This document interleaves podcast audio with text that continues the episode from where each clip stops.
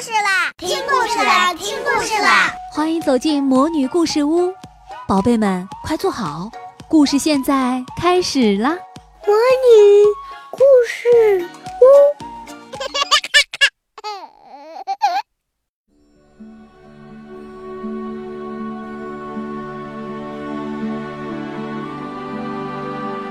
小朋友们好，我是萤火虫姐姐。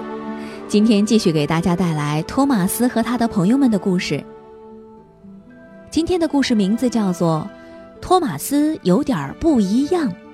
嗯，托马斯怎么不一样啦？想知道吗？那就一起来听故事吧。昨夜，一场大雪降临多多岛。第二天，整个多多岛都变得白茫茫一片。托马斯喜欢雪。他一早就起来，兴冲冲地装上了扫雪机，忙着在轨道上除雪。忙了一上午，托马斯终于可以回到机房，松松车轮，歇一歇。工人们也抓紧时间为托马斯进行检修。正在这时，胖总管又给他带来了一个新任务。今天晚上，我将在纳普福特火车站为孩子们举行一场冬日派对。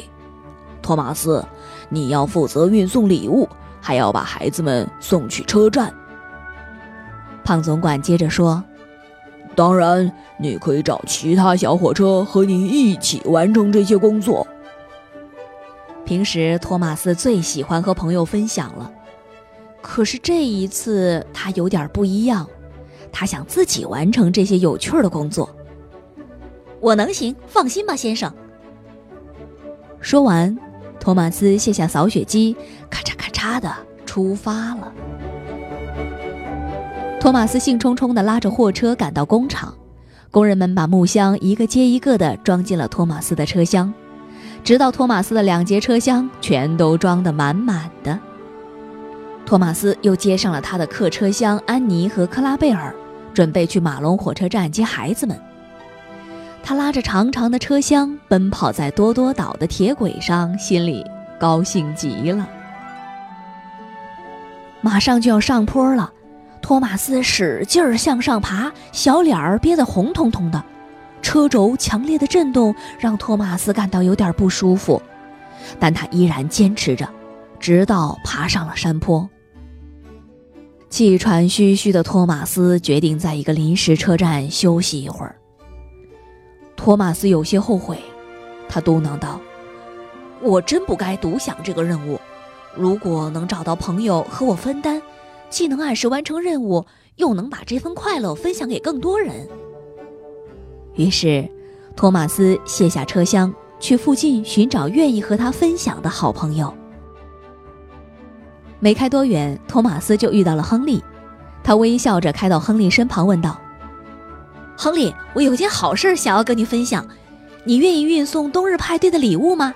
孩子们最喜欢充满惊喜的礼物了。”亨利当然愿意运送孩子们的礼物了。他飞快地完成了自己的任务，又飞快地赶回来，接上了装满礼物的车厢，朝纳普福特火车站开去。托马斯轻松地拉着安妮和克拉贝尔来到马龙火车站，孩子们正在站台上等着他呢。托马斯激动地说道：“快上车，孩子们，惊喜的派对正等着你们呢！”托马斯嘟嘟鸣响汽笛，出发了。当托马斯载着孩子们赶到纳普福特火车站的时候，灯火通明的火车站早已装饰一新，到处挂满了彩旗。托马斯看到了好朋友亨利，他已经把所有的礼物都送到了。托马斯刚刚停稳，孩子们就迫不及待地跑下车去，围在了胖总管的身边，等待着派对的开始。其他的小火车也纷纷驶进车站。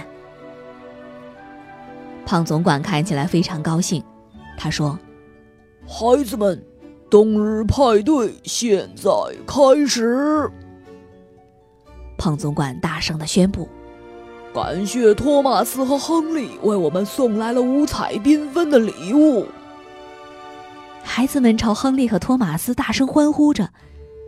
看到孩子们开心的样子，托马斯和亨利也都激动地吹响汽笛。亨利微笑着看着托马斯说：“谢谢你的分享，我从来没有这么快乐过。”小朋友们，你们是不是也希望和托马斯一样，做个爱分享的小朋友呢？那你知道怎样邀请朋友分享自己的好东西吗？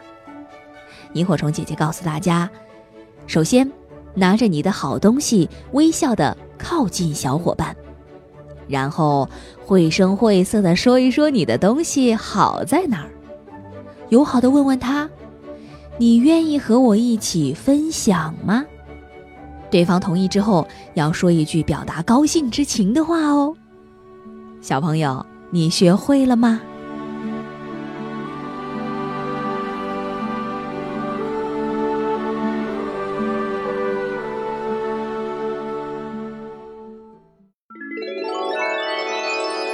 亲爱的小宝贝们，今天的故事就讲到这儿了。